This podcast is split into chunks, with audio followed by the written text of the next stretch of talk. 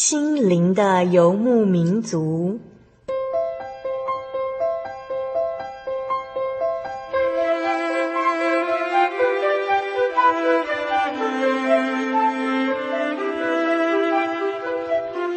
在这个谁都不管谁的后现代社会里，每个人的心灵都是游牧民族。成长的过程就是寻找的过程。每一颗漂泊的心灵，其实都在寻找生命的绿洲。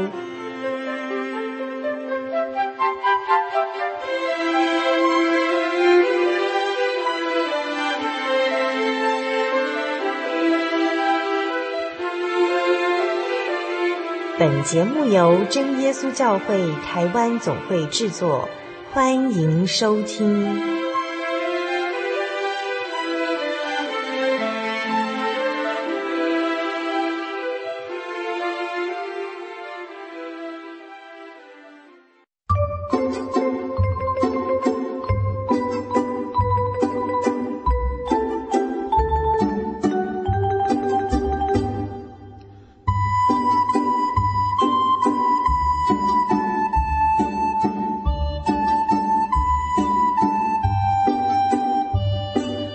空中，心灵的游牧民族节目听众朋友们，大家平安，我是阿弗拉。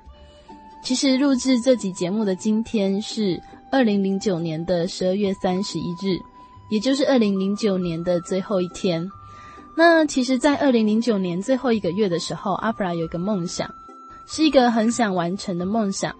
然后，这也是一个有时间限制的梦想，也就是说，如果再过一段时间，这个梦想很可能就会消失了。那为什么是最后一个月才发现这个梦想呢？其实一直有这样的梦想，但是总觉得自己没有那样的能力可以去达成。只是今天阿弗拉想把这件事情记录在节目当中，是因为我很好奇，当这个节目播出的时候是二零一零年的一月最后一个星期天，不知道阿弗拉那时候这个梦想已经完成了吗？而我这个月来的祷告，神将会给我什么样的答案呢？亲爱的听众朋友，你心中是不是也有十分急切需要完成的梦想或者是目标呢？阿弗拉建议大家可以用任何的方式把它记录下来，放在祷告当中，然后等待神的回应和安排。在今天六百九十集节目当中，我们在上个星期跟大家预告过，一样是要邀请真耶稣教会新营教会陈明雷姐妹与大家一起来分享阅读还有生命之道。明磊姐妹，她目前任职的工作是国立中央大学学习与教学研究所博士后研究员，研究儿童阅读心理就是她的工作之一。那在今天访谈之前呢，我们一样要先跟大家一起来分享好听的诗歌，歌名是《如同牧人》，歌词是这样写的：他像牧人喂养他羊群，用膀臂聚集羊羔在怀中，抱在怀中。用膀臂聚集羊群在怀中，又温柔的引导，如养小羊的母羊。凡劳苦担重担的人，归向耶稣。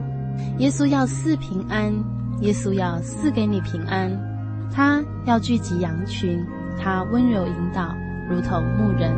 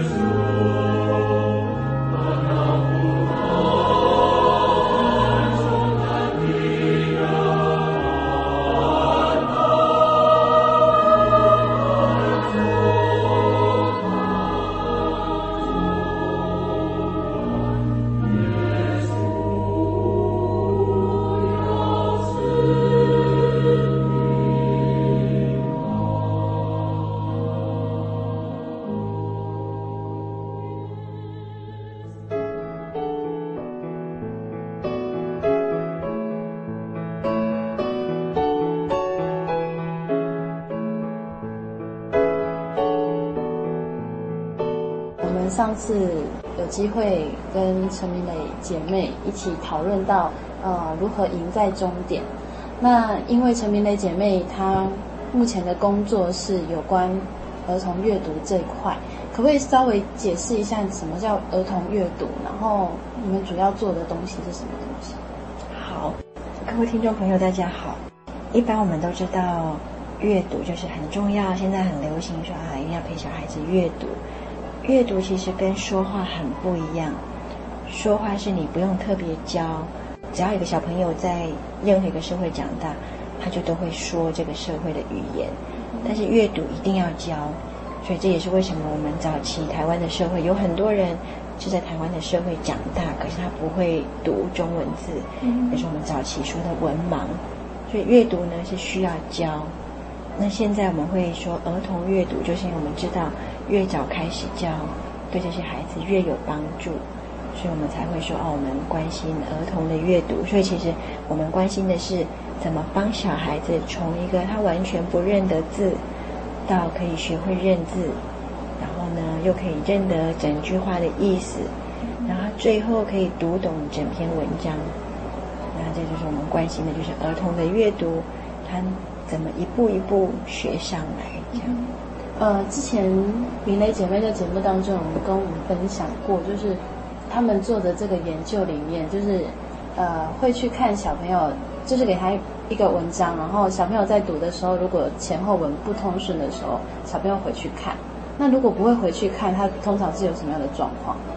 一般孩子在阅读文章的时候，如果文章不是太难。嗯他们大概都很快的读过去，他就可以明白里面的意思，就好像他们在看故事书或者漫画的时候都是比较容易的。但是如果比如说他在看说，像我们前阵子啊，今年是天文年，那他们如果想要看看说，哎，为什么会有日食或者月食？那可能一样多的字数，比如说跟小红帽的故事都一样是六百个字，可是在这六百个字介绍日食的文章里。他可能就要一直回去重新看，哦，到底是地球跟月亮之间，跟太阳怎么形成一个直线？啊、为什么不是常常形成直线？那有的孩子他为了要真的懂，他会一直回去重新看某一些句子，然后到最后呢，当他读完，他会来告诉你说，哦，他真的可以说一遍，他真的懂了这样。那有些孩子他在读的时候牵涉到。他现阶段的认知发展，他还不能明白每个科学概念，所以他虽然把每个字都读过了，可是就会有点像我们妈妈常常有那种感觉。我现在告诉他一件事情，他左边耳朵进去，右边耳朵就出来了，好像完全没有进到他的大脑，他没有办法执行你给他的命令。那所以他们在读这些文章也会有这样的问题，就是他虽然读过了一样的这个日食的文章，可是他。没有办法掌握里面真正要传达的这些天上的星球之间的运动的变化，所以当你拿一个选择题问他说：“诶，是不是常常太阳、月亮、地球都可以形成一个直线？”他可能就会说：“哦，是。”可是这样子，当他回答是的时候，他就会不能明白，那我们为什么我们那么久才能看见一次日食？好，那原来就是他没有看懂说：“哦，其实因为地球可能有斜度。”所以他们并没有办法常常形成一条直线，那需要经过数学加他告诉我们哦，他才可以算出来大概几年的时候，什么地方又会再看见一次这样。或者我们可以说，其实阅读呢，看起来好像很简单哦，每个人好像只要认得中文字就应该要会读。可是事实上，阅读是一个很复杂的事情，它没有我们一般妈妈想象中的简单。那就就是为什么一般的妈妈，你可能会慢慢感觉到，随着小孩子，比如说上了中高年级，他的社会课本回来了，好像每个字、每个国字他都可以念出声音给你，他也可以把课文背出来给你。可是他如果去学校考试，就好像会错，你就会想，怎么会这样呢？他好像明明读懂了，他怎么去考试还是不懂呢？啊，那我们这个时候就会说，哎呀，他好像不懂得变化。那其实以我们做阅读，我们就会说，他不是说他不懂得变化，而是他在第一次读过去的时候，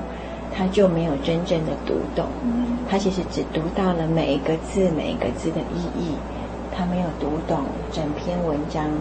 真正要传达的那个概念。这样。所以在上次节目当中，我们有提到说，其实小朋友呃不见得要补习，因为在阅读这一块就可以补足补习上面这一块的东西。为什么会有这样的想法？对，我们上礼拜有跟大家分享到说，好像不一定要一定要送去补习班，因为去补习班，一方面我们跟孩子相处的时间就会变少，嗯、那另外一方面是现在又很怕他们在补习班里面。可能因为密闭的空间，就很容易互相传染感冒，嗯，或者也可能学会一些不是你预期当中所要学回来的一些行为或者谈吐。嗯，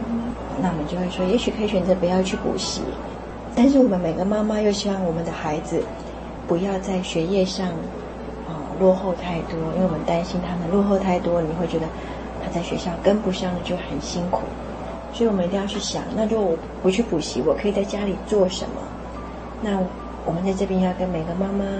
分享的是，其实哈，如果他不要去补习，他在家里跟你一起阅读，你要知道，他其实，在阅读的时候，他所学的东西没有输给在补习班。好，我们可以这样子来解释。一般如果他们去补习班，我们先以小学生来说哈，小学生他如果去补习班。他大概不是说一直重新上他课本的内容，因为大概课本的内容学校老师都已经有教了。补习班或者所谓的安亲班，他们最常做的是帮我们的小朋友准备很多测验卷，让他一直重复练习这个答题的速度。那这个答题的速度呢，的确会因为他去补习班一直重复练习，就会进步。这个绝对是非常肯定的。那我们如果选择没有去补习班写测验卷或者写评量，那你让他一直阅读，我们好像没有把握他去学校考月考可不可以考得够好。那在这边我们要跟大家分享的是呢，其实小朋友所学会的知识哈，最终都是为了要应付他的大学联考。好，在台湾我们假设我们一定要通过大学联考。那你就可以知道，其实所有的学校教育都是在让它形成每一个学科知识越来越完整。以小学来说，他就是要学会，比如说以国语，他要先学会了每一个字的意思，每一个词，然后到了高中以后，他就可以学会欣赏文章，学会知道这个文言文要传达的文章的大意。好，那他可能就会开始考说，所以在小学的时候，你就可以看他们的评量里面。可能就一直重复在教他们怎么改错字，好让他学会分辨。那可是其实这些东西呢，他在阅读里面也是可以形成。他如果常常看文章，他就可以知道说，雕刻的雕，好就是这样子写，那是这样子用，那还可以跟雕塑一起。他其实可以，他会有机会透过阅读，学到比考卷给他的更丰富的词汇。因为其实我们的中国字每两个字都可以任意组合出新的词汇，比如说像明天的明可以是明亮，也可以是明白，好，也可以是天明。就是说啊，明天就是说这个每一个明在这个过程当中所涵盖的意义其实略有不同。在测验卷里面，它其实只会重复练习一种。那这样的过程里面，其实。一样，我们若以把我们把我们的孩子，就是我们要赢在终点，我们把眼光稍微拉远一点，大量阅读的小孩，他其实是有机会在大学联考的那一阶段，他的学习分数可能不会落后于这些在小学的时候一直练习测验卷的孩子。那当然，妈妈们你们会可能会感受到的是，他如果在小学阶段没有大量练习，他月考的时候可能会略微。表现没有那么的高，比如说他可能不能每一科都一百分，可他也不至于说考七十几分，好，那些他都已经达到及格了。就是我们一般他已经学得很好，一百分跟九十五分其实没有很大的差别。但是你为了让他从九十五分进到一百分，我们的孩子可能要花两个小时一直重复写测验卷，只为了提高这五分，月考的五分。可是这月考的五分呢，又没有办法等量的影响到他大学联考的五分。可是呢，如果你让他在这两个小时写一份测验卷，在家里你自己让他写，剩出来的一个半小时，你让他大量阅读，他其实相当有机会在大学联考的时候换得更高的分数。好，那所以我们不用去补习，你其实可以陪着孩子阅读。那你当然会说，可是我不知道怎么陪他读。很多妈妈可能会说，哎呀，可是他已经不喜欢读了，或者他其实很喜欢看电视，这当然都是有可能。好，因为阅读是一种习惯，他如果从小已经习惯写测验卷，他可能一下子你让他马上读会有点困难。所以，我们当然是会跟我们这个心灵游牧民族的朋友跟妈妈们分享。如果你的孩子现在才在幼稚园阶段，我相信很多妈妈是很愿意陪孩子读。所以这个时候，当你的孩子要进入小学，你当然可以去思考，说啊，我不要让他去补习，写很多测验卷，你可以陪你的孩子阅读。那你当然可能你的心里面，有些听众朋友会想，哎呀，可是我要上班，我的小孩子一定要去安心班。那安心班的老师也是为我的孩子好，所以他会准备很多测验卷。那在这边，我想我们当妈妈的要去上班，这个没有错。那如果你的孩子一个人在家，当然是很危险。我们需要送他去安心班。我们可以选择的是，我们可以去看看有没有一些安心班，他是不用写那么多测验卷。因为现在也慢慢有些安心班明白了阅读。其实是真的是对我们大脑学习是一个非常有效的方法，所以也许你可以在选择安亲班的时候，你就可以选择这样子的安亲班，他不用写那么多的评量跟测验卷，他是可以提供很多丰富的呃课外书给我们的孩子阅读。那这样的安亲班其实也是很好。那万一你所在的乡镇暂时还找不到这样的安亲班，你也可以试着跟安亲班老师沟通，说啊，我的孩子并不需要写那么多的评量，那我们自己去县市文化中心借书，让他带去安亲班，请老师让他写完功课的时候，就让他可以自由自在的阅读。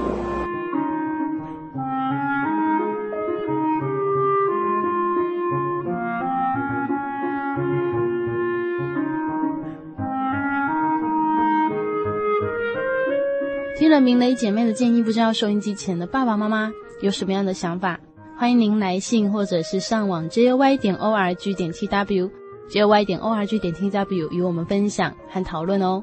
接下来我们要分享一段音乐，之后明雷姐妹将回到节目，与大家一起来分享孩子的阅读与生活到底有什么样的关联，以及对身为基督徒的他而言，为什么圣经是他认为父母亲与孩子最需要一起分享的。究竟圣经有着什么样的生命之道呢？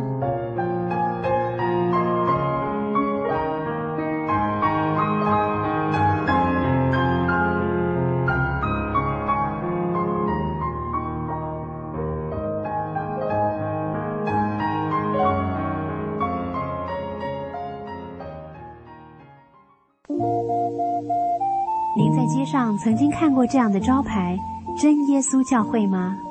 也许您很想，但是却不好意思进来看看。其实我们真的非常欢迎您。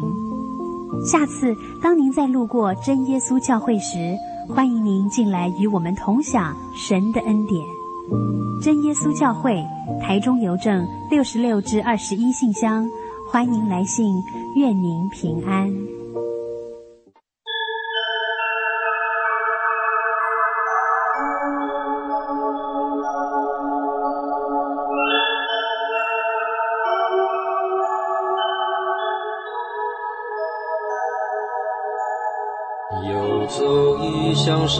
水，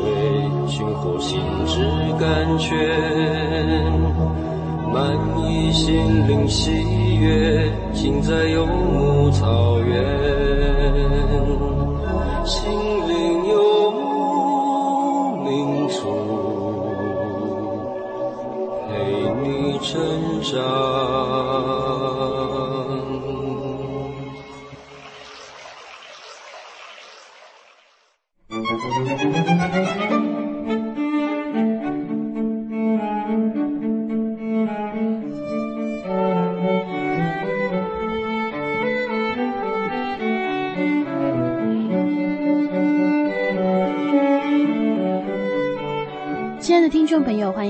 到心灵的游牧民族，我是阿弗拉。在上半段节目，明磊姐妹与我们分享了一些跟现代父母好像不太一样的观念和想法哦。原来孩子不见得要反复练习许多的测验卷，而是只要和父母一起阅读，这点点滴滴的累积，就会造成孩子的未来有不一样的风采哦。在下半段节目当中，明磊要实地的分享家中的例子，还有要跟还不认识耶稣的听众朋友们分享，究竟基督徒每人一本的圣经有着什么样的力量？为什么身为儿童阅读研究者的他，每一次的分享当中都一定要提到耶稣呢？各位听众朋友也可以仔细的听听看哦，圣经究竟对明美和他的家庭造成了什么样的影响呢？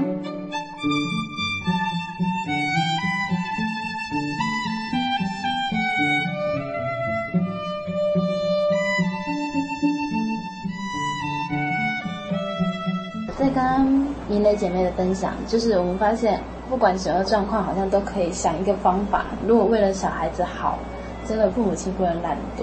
大概几岁我们可以开始陪他们去读这些书？一般来说，其实像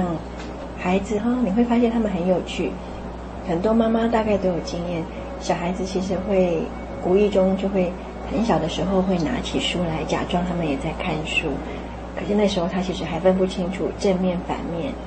啊，那一定会有段时间之后，他就突然知道我拿错边了，要反过来。所以多大可以开始看书？其实哈，从他一出生之后啊，你就可以陪他看很多图画。当他知道每个图画，比如说我们可以拿一些海报，或者像现在有很多专门给幼儿看的大的书，其实都是没有字的。嗯，你就让他看。然后你讲啊，比如说像，像现在有一些图画，有的妈妈可能有看过，有些绘本是完全没有文字。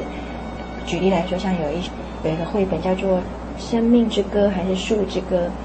就是他在描，他一开始其实就是一棵树没有叶子，然后是在冬天，但是一颗字都没有。但是我们这些妈妈一看，就会知道那棵树其实正在过一个冬天。然后那本书就随着，它就一直没有，没有任何的文字，但它就随着色彩的变化，交代出了从冬天进到春天嫩绿的叶子发芽，进到夏天开始开花结果，到秋天落下叶子，然后又进到冬天。那这个过程当中，它也有一些动物在这个树上生活，所以它其实是很简单的图画，但是你可以在。婴儿很小的时候，当他可以安静的躺着的时候，你拿给他看，其实你就会注意到孩子的眼睛已经会跟着，会在那个图片上移动，他们已经在注意到，哦，有这么样的一个静态的东西，呈现着很多的讯息。好，那我们就称之为非常早期，正在准备要进入阅读，然后慢慢慢慢的，其实。以我们中文字来说，其实中文字本身也是一种很像图，可是他会慢慢慢慢知道，随着我们陪他阅读，当我们一个字一个字念给孩子的时候，他其实会慢慢觉察或者慢慢发现，妈妈开始在念的这些字，好像是对应到书本中某些特定的图上面，就是我们说的中文字。那这个时候，如果妈妈在开始。一个字一个字的，一边指一边念，他其实就开始学认字了。那这些孩子就是很早就是有阅读经验的孩子，所以他就会知道哇，原来书本里面传递了那么丰富的讯息。所以阅读是一个非常有意义的事情，是因为它可以在很简短的文字里面传达出非常丰富的讯息。啊、嗯，比如说。我们都知道苏东坡有一句话叫做，他写的一首词里面叫做“千里共婵娟”，哦，其实它只有五个字，可是他当我们的孩子读到高中的时候，其实这五个字所描绘的那种意涵，非常的深远，也非常的丰富，他的五个字就传达出来，哦，那就就是文字的力量，哦，所以其实我们的孩子要能够进到明白五个字就可以传递出这么大的。力量啊，他其实要透过小时候我们陪他读，所以其实很多时候妈妈们，你们要知道，孩子很小就可以开始跟着我们读，你只要每天十分钟，就会有点点滴滴的效果，所以是很小就可以读。刚刚你们前面有这样讲，其实阅读传达讯息是很丰富的，就是它会促进我们的学习。这也是你说可以不用去补习，就是靠着阅读。我们知道我们的学习其实都在大脑，那大脑它有什么样的构造，是我们必须要先去了解，然后可以帮助我们去阅读。好，应该是这样。我们呢，现在很多妈妈都知道说，我们人类随着我们的科技进步，我们已经慢慢明白说，哦。我们很多的学习是在大脑里，就是早期我们都要跟孩子说：“哎呀，你要专心啊，做什么事情都要专心啊。”我们以前会以为是好像是心脏那里哈要专心哈，可其实不是啊，其实是在我们的大脑的这一块。就好像说很早很早以前的人可能不晓得说：“哎呀，当我们肚子不舒服，很有可能是胃或者是肝影响的。”早期我们不知道，但是随着医学进步，我们就知道哦，我们的身体里面有胃的运作，有肝的运作。现在其实我们也已经知道，说我们有很多的学习是在大脑的运作。那就好像说，其实我们一般的妈妈，我们不会很清楚的知道胃跟肝跟胆怎么运作。好，那大概就是我们一般等到我们肚子痛，我们去看医生，医生告诉我们就可以了。所以一样的道理，我们现在当然也不用去学会，哎呀，说我要知道每一个大脑里面哪些脑区做什么事情。啊，怎么样我才能帮助我的孩子学习？我想比较一个适合的态度是，我们可以知道说，哦，我们的大脑处理了我们的所有的学习，就包括说我们的孩子看到了文字，他之所以可以看到文字，其实是呢，他的眼睛有他的视觉，视觉神经把这个讯息传进来大脑，而在大脑里面看到了，他就开始处理。啊，那所以就是说呢，我们大概只要知道。我们的大脑是一个不用就会退步的大脑，所以呢，当他正在发展的时候，你常常陪他阅读，这个动作就是好像你常常在陪他运动，那他这个大脑就会越来越有力量，他就越来越觉得说，哎呀，阅读一点都不难，因为他以前刚开始只能跑步跑五分钟，可他运动久了之后，他跑十分钟一点都不累，而且他会觉得哇，我跑十分钟比跑五分钟更舒服。其实阅读也是这样，当你从小陪他读，他慢慢发现哇，我自己读的时候，书里面给我的那些丰富的生命经验，他自己就会享受。因为我们没有办法什么都透过我们自己的生命去体会。比如说，我们可能没有办法每个妈妈都带孩子去北极了解说北极是如何的冰天雪地，可是孩子可以坐在家里吹着冷气看一本描述北极的书。他就会知道说，哦，原来在北极有这样的一个生态环境，这个你不用花钱带他去北极，你也不用花好久的飞机的时间去那里，他其实只要透过书本，他就有机会明白。一样的道理，他也可以透过书本去看见，哇，早期莫扎特怎么样学会这个写作的乐曲，知道莫扎特是怎么样成为啊音乐神童，他可以突破时空的限制。孩子自然就会喜欢，所以那这个都是因为他的大脑一直是很适应这个阅读的历程跟程序。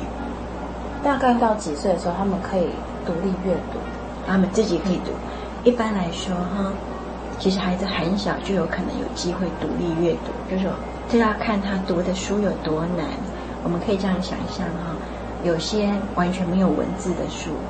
那如果他很小的时候你陪他读过。那么大概很有可能他在幼稚园阶段，他就可以自己坐在那边看这些没有文字的书，他可以自己用他现在有限的口语边读边说，啊说哎呀，现在那个松鼠去哪里了？现在一只飞鸟过来，他可以说出来。那他其实是在读，所以其实独立阅读有可能很早，有可能很慢，就要看他所读的这个文本有多难。但是我们要说的独立阅读，通常是指说呢，他愿意拿起来，在没有你陪伴他的时候，他可以自由阅读，来度过他自己一个人独处的时间，这个都可以算是独立阅读。但是比较稳定，说真的可以透过大量的文字来学得里面的知识内容。那么以台湾目前来讲，最慢最慢，大概小学四年级就应该可以发展出来，因为小学四年级。他其实已经在台湾的小学读了三年，这三年里面他所学会的中国字，大概就可以有大概有两千个左右了。啊，他可以认得很多中文字，他也可以知道很多词汇的意义，所以他已经可以读他小学四年级能读懂的材料，大概就没有什么难字，他大概就可以读了。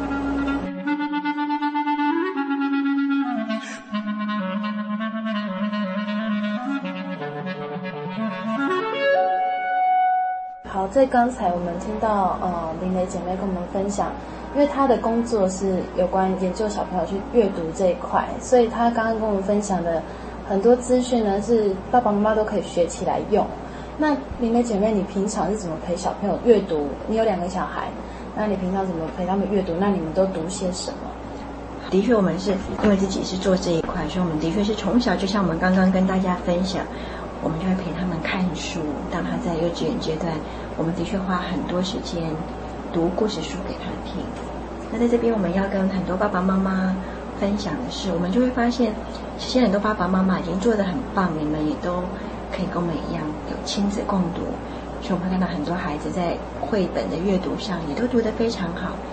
但是慢慢的，有些妈妈。开始也会说：“哎呀，可是我们很多孩子，他就一直停留在只读故事书，只看漫画书，他好像也不会想去读别的比较困难一点的跟科学概念有关的书。”那在这边，我们可以跟妈妈们分享的是，我其实，在他们幼稚园阶段，我会帮他们读故事书。那当他们识字量够了之后，那就是他们读他们自己的故事书，我也在他的旁边读我自己有兴趣的课外书。那这样子的动作是要让他明白，阅读其实是一辈子的事情，你一辈子都可以享受阅读，一辈子都有读不完的书可以读。那可是我们也会注意到说，诶，他会一直都是有读他觉得有趣的故事书，那或者现在有很多故事书，他还会一直读。可是我们又觉得说，哎呀，其实阅读不是只有读故事书啊，有很多有趣的科学文章是非常有趣。好比说我有一段时间我试着读。其实天气改变了历史，那是一本给大人看的科普书，那里就描写到说，哎呀，当时拿破仑为什么不能打赢俄国？其实就是因为跟俄国的天气有关，啊、或者他就描述到了这个为什么会有法国大革命？其实也跟法国大革命之前农作物因为天气不良，一直没有办法丰收，所以人民这个不满的情绪一直累积。所以最后的导火线就一触即发。那这些东西其实非常有趣，对我们大人读过历史来说，我们以前也没有想过说，哎呀，原来那个苏俄跟法国的战争跟天气有关系。偶尔我们会在坐车或者去餐厅用餐的等餐的空档，我也会把我的书拿起来，说，哎呀，来妈妈读给你们听。妈妈最近读的书里面，哇，妈妈读到了以前妈妈没有读到的东西。这个动作是要让孩子们明白，书上面会告诉很多我们原本不知道的事情，书里面永远有很多宝藏。那当你跟他讲的时候，会发现孩子也会觉得，哎呀，妈妈，那你再读下一段给我们。那你可以跟他说，好啊，等我们有空我们再读。好，或者像有的时候我会读一读像，哎呀，别闹了，费曼先生啊，读读这个费曼小时候怎么去观察这个物理世界，好让他知道其实永远有这么多的书。当你这样子读给他，其实就很像你小时候在陪他读故事书。小时候他读故事书的时候，你之所以要陪他，是因为他们不认得中文字，你要教他认中文字。现在我们读这些科普书给他，其实是在帮助他建立一个桥梁，让他怎么样从完全的文学故事，进到稍微复杂一点点的科学文章。那其实这个时候妈妈的读，其实就很像我们小时候在陪他。让他听听听久了，他就熟悉这些科学文具的描述，他就不觉得难，他就有机会独立阅读这些科学文具。所以我要说的重点就是，没有孩子可以突然就自己学会阅读另外一种文章。这个过程当中，妈妈还是需要扮演那个桥梁的角色。所以这大概是我平常在一般的阅读里面，我会陪孩子做的。那我自己因为。明白这个生命的道理，就好像我们上礼拜在节目里面跟大家分享到，其实所有的科学知识也好，或者文学知识，这些都只是一般的生命所要经历。我们已经明白，在孩子的生命里面，还有一个很重要的，是从神而来的知识。事实上，从神而来的知识，才是孩子们这一辈子当中要稳度生命风浪最需要的知识。所以，我其实也花了很多时间陪孩子们一起读神的话语，就是读圣经。那一般的妈妈可能会想，圣经难吗？要怎么读呢？那其实圣经难不难？如果以我们现在常用的、所看到的所谓的和合本的这个中文版本来讲，它的用字遣词是难的。对于很多我们一二年级的孩子来说，有很多的用字可能需要妈妈解释，所以这也是为什么我们需要花比较多时间陪孩子读圣经。那可能爸爸妈妈自己至少要先能够稍微懂里面的意思。可是像我们收音机前有一些父母亲，他们可能就是可能没有接触过基督教信仰，那他们可能认为说，究竟这个生命之道跟小朋友他们以后要面对的生活，真的有这么息息相关吗？那如果他们真的有意愿想要接触到所谓圣经里面的生命之道，那有没有其他的方法可以帮助这些爸爸妈妈？对，我想对很多父母亲来说，如果你自己目前就是你还没有在教会或者没有接触过圣经，你大概家里也不会有圣经陪孩子读，这、就是对的。所以，如果你觉得说，哎，我可以让我的孩子来试试看，明白这个道理是不是真的这么美好，那我们也可以邀请收音机前面的听众朋友，可以就近寻找我们的真耶稣教会。那教会里面，只要是安息日聚会的时候。我们都有为孩子提供所谓的宗教教育的课程，在宗教教育的课程里面，孩子们就会有机会听到从神而来的话语，也能够听得到圣经里面所描述的生命的道理。比如说，孩子们来到教会，如果刚好是宗教教育在上神的创造，孩子们就会听见了创世纪里面的起初神如何创造天地。那这个时候，他一定会感受到哇，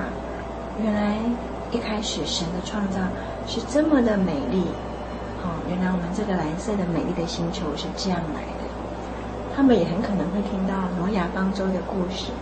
这些故事都是非常充满了孩子们在听故事所喜欢的这些啊人物角色的变化，或者是整个周边情景呀，都相当的丰富。包括像出埃及记，摩西他们如何过红海，这都是对孩子是非常有吸引，就是说对小学阶段的孩子来说，这都是非常有趣的故事。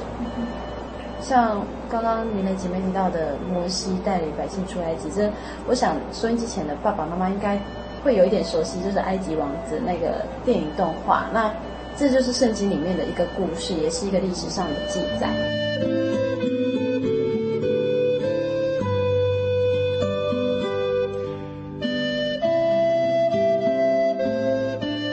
明天姐妹有提到说，在上次节目当中，之所以他会非常重视孩子是不是从神而来的一个生命的道理，是因为自己追求了世界上能够学习的学问之后，发现原来人生是很空虚的。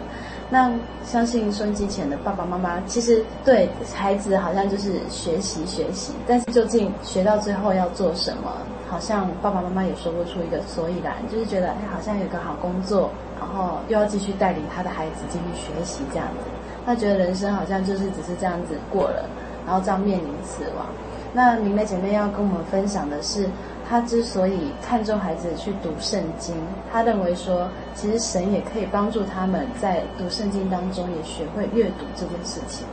其实没有错，其实不用否认，就是其实圣经里面有很多优美的词句，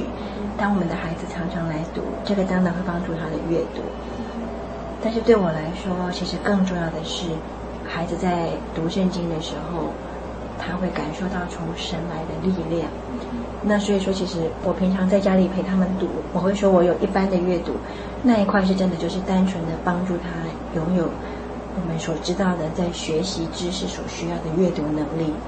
那在圣经，当我们在一起读圣经的时候，虽然偶尔遇到难字，我也会解释。比如说，像有一次我们读到。士师记，然后里面提到说，哎呀，那有一位士师，他看见神敌面而，那个“敌”其实是非常少用的中文字，它不是敌人的“敌”，而是一个有点像我们读书的“读”，可是又有错字边，再加上“片”这个部件，它是一个非常少用的低频字，所以第一次遇到孩子们也不知道那个发音，也不知道怎么读，那我会解释说：“哦，这个字念‘敌’，它的意思是有人跟人呢遇见的过程里面是迎面边走边，然后就遇到了，就是。”两个人本来一个在左，一个在右，然后一起往中间，那迎面碰到，所以说神敌面而来。那他也没有用迎面见神，他就用了一个比较难的词，所以这个是一个附加的价值，就是在圣经里面偶尔会出现一些比较优美或者少见的，可能孩子就会学会说：“哎呀，我们的圣经里面有一些比较我们日常课外读物不会遇见的低频字。”我想这是神额外给孩子的恩典。但是在大部分在圣经里面，我们能够给孩子不是只有这个，在圣经里面，我们要给孩子的其实是比较多的是神要他所学会的生命之道，也就是说，我们要如何在这个世界上行公义、好怜悯、存谦卑的心，与神同行。整个圣经里面所描述的，这就是人的本分。因为神说，他所跟我们要的是什么？他没有要别的，他只是我们要行公义、好怜悯、存谦卑的心。我相信这也是大部分的父母亲也都愿意孩子有的，我们都愿意孩子除了有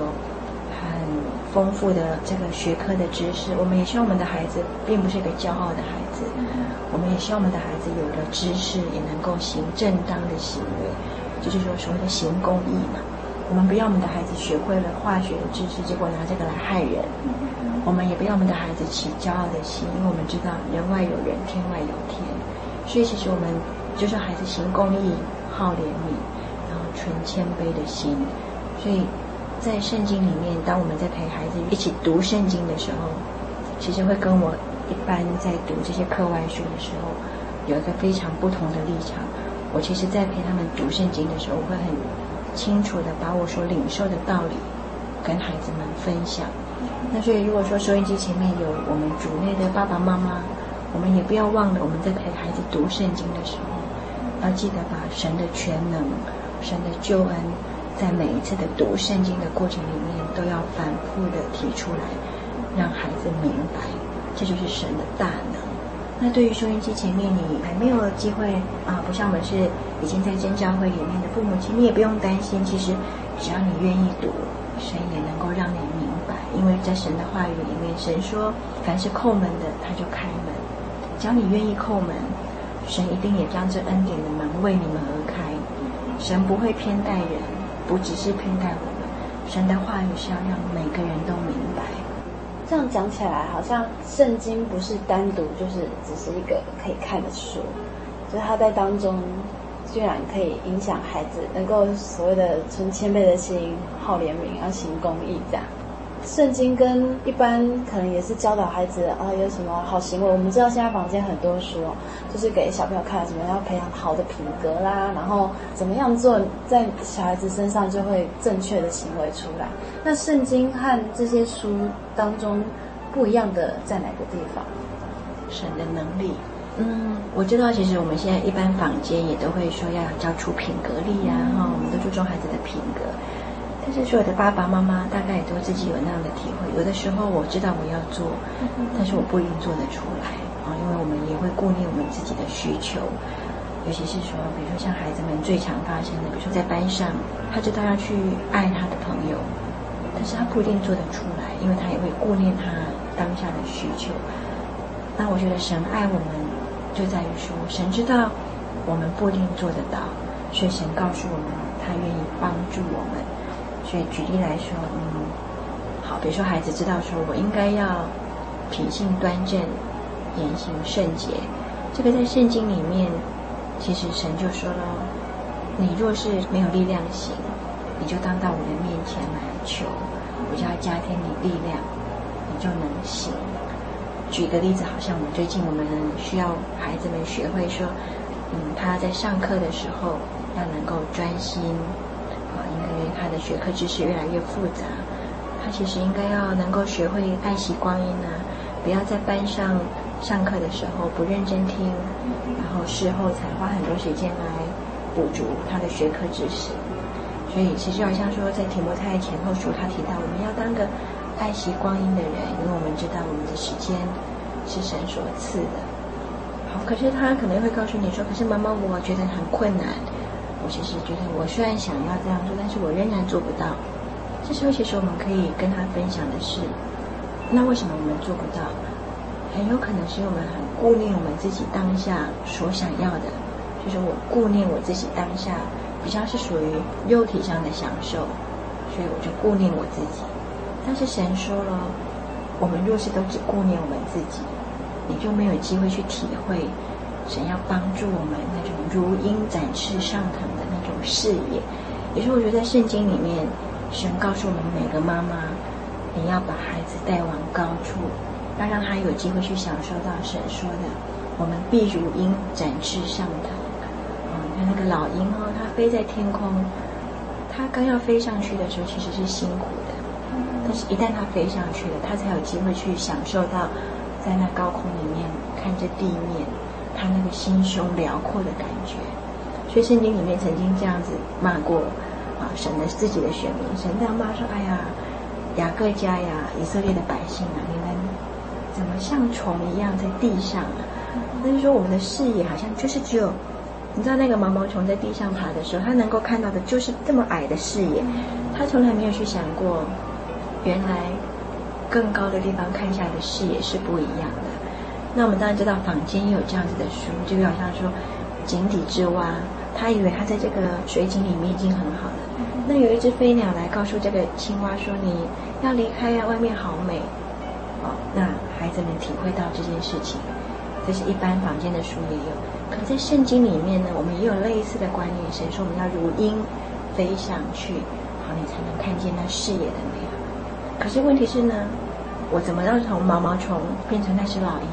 有的时候我凭我的力量是做不到的。但是在我们陪孩子读圣经的过程里面，其实因为我们可以让他看见的是，圣经里面也有很多的圣徒，他也会跟神说：“哎呀，我做不到。”可是神就会派天使或者有圣灵来。帮助他，当他领受了从神而来的力量，他就知道哦，原来我站立了起来。虽然那一刹那要站立的时候是有点辛苦，我觉得圣经里面神一直让我们明，没有错。当你要从那只毛毛虫变成老鹰，这个过程是辛苦的，但是这个苦的当中是神要托住我们，神用他的手把我们托起来，那我们就会越来越高，越来越高。等到你高到一个阶段之后，我们的孩子就有机会体会，在新约的保罗书信里面，保罗提到的那种得胜有余的生活。一开始要赢有点难，但是一旦他练习过了，有圣灵的帮助，有那从神而来的力量，从此之后，我们的孩子就有机会体会到得胜有余。所谓的得胜有余，就是他不是只是赢一点点，他是赢很多。那孩子的喜乐就会像神应许我们的源源不绝。所以，其实主内的爸爸妈妈一定要记得，在我们每一段的读经的过程里面，不要忘了让孩子明白，神是要帮助我们的。神给我们这宝贵的圣灵，就是要让我们能够如鹰展翅上的，要见到神所要给我们的那美好。那也不要忘了告诉孩子，神知道我们的不足，让孩子们常常去思考他们常常听见的这些古圣图。也是这样子的，在神的帮助里面，一步一步往高处行。那还没有在真教会里的父母亲，我们更是要邀请你们来享受这样的喜乐。就说我们真的是很有福气的父母亲，我们不需要常常一直告诉孩子：“哎呀，你要努力呀，你要努力。”只有你自己努力吧，妈妈也帮不了你，你只能自己努力。其实，各位亲爱的父母亲，你真的要来。告诉孩子，没有错，我们真的不行，我们都是软弱的。但是在这里有神的力量，神就是要帮助我们，所以从此之后我们不是那么的辛苦，我们有从神而来的帮助。哦，你看，所以在诗篇里面，我们常常会看到，神是我的力量，是我的盾牌。好，我虽遇苦难，但我因有神的帮助，我的脚就必快如母鹿。好，然后。有神而来的欢喜，这个恩典，神不是只给这些我们已经来真教会的父母亲，神也是要给每个人。你听到这收音机的，神是要给我们的。所以，真的，如果是你愿意，可以就近找附近的真耶稣教会，让我们的孩子也可以享受到那从神而来的帮助，让他们都可以像我一样，有那个如母鹿快跑的体，有如鹰展翅上腾的那种喜乐。从此之后，我们的孩子就不孤单，他的生命会因为我们能够一起读圣经，享有那源源不绝从神而来的力量。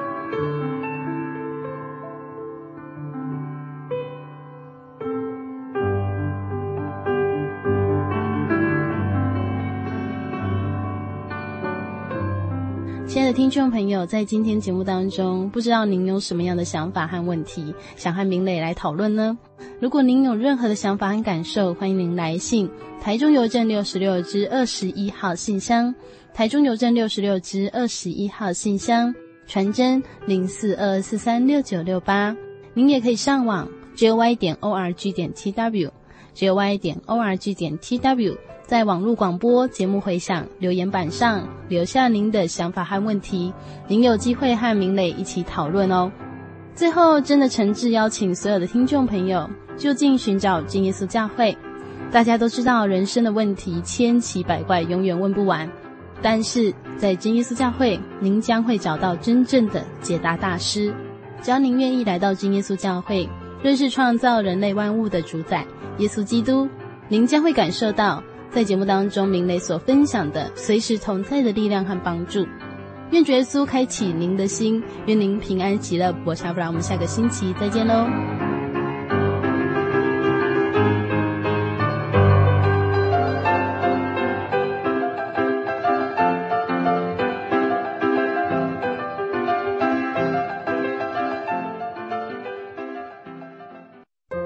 对圣经的道理好有兴趣哦，可是又不知道怎么入门哎。你可以参加圣经函授课程啊！真的啊？那怎么报名？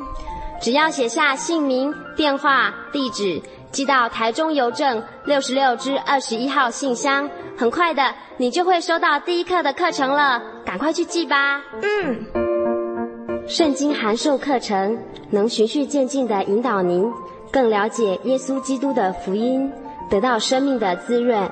和来自信仰的力量。本课程完全免费，欢迎来信台中邮政六十六至二十一号信箱，请注明参加函授课程。愿神祝福您。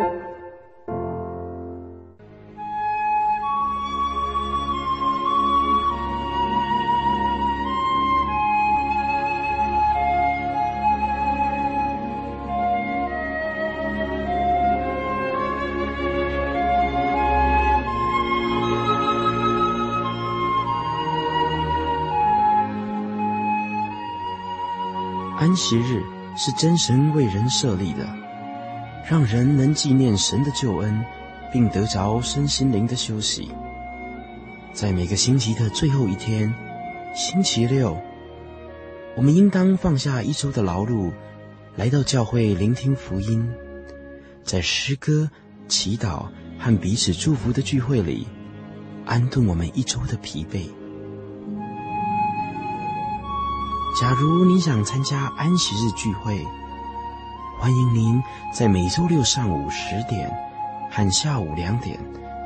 踏进真耶稣教会的会堂，与我们一起共享这生命的饗宴。